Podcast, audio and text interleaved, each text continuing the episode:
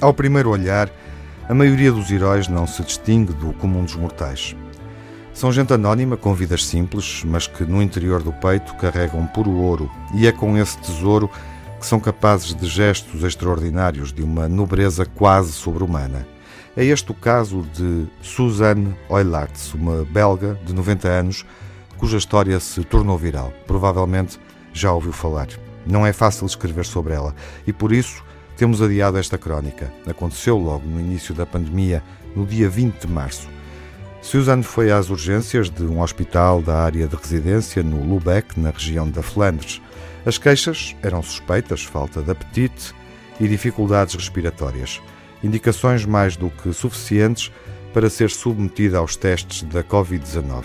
Apesar de ter cumprido à risca as indicações das autoridades para se proteger da pandemia, o resultado surgiu positivo. A idade avançada não ajudou, muito menos a pneumonia contraída no ano anterior e que a deixou fragilizada ao nível das vias respiratórias. Antes de ser hospitalizada, Suzane despediu-se da filha com uma serenidade espantosa. Vendo-a prestes a desabar em lágrimas, disse-lhe para não chorar, pois tinha feito tudo o que podia para se defender do vírus. O resto, o resto não dependia dela. Após o internamento, o estado agravou-se rapidamente. Sem nunca ter perdido a lucidez, Suzane foi informada pelos médicos que iria ser submetida à respiração assistida. Mas é então que tomou uma decisão que deixou a equipa médica sem palavras.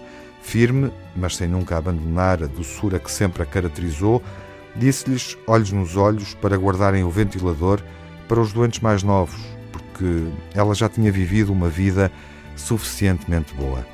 Suzane mostrou ser dona da própria morte e, no auge da velhice, mostrou o estado superior da dignidade. Ela deu sentido ao fim com um brilho de luz radiante.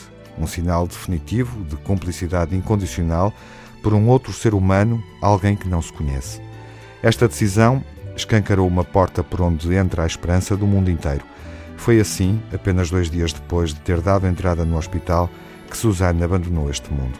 Levada pelas asas de uma generosidade sem paralelo, sem capa nem espada, ela é uma das heroínas da era Covid-19.